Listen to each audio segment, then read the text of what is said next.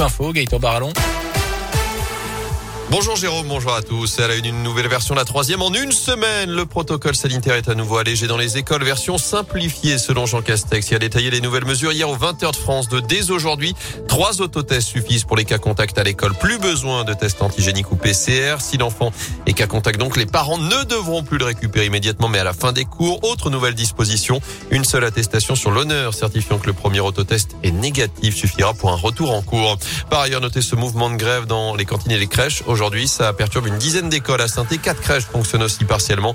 On vous a mis les détails sur radioscoop.com. Autre grève, autre mobilisation, cette fois dans la santé. Un collectif emmené notamment par la CGT appelé une journée d'action nationale pour défendre aujourd'hui l'hôpital public en grande souffrance, notamment en pleine crise sanitaire. Rassemblement tout à l'heure à 10h à la Bourse du Travail à saint Enfin, autre rassemblement chez nous à 14h devant le bâtiment AB de l'hôpital Nord. Les manipulateurs radio du CHU et de l'Institut de cancérologie sont en grève ce mardi pour dénoncer des manques d'effectifs.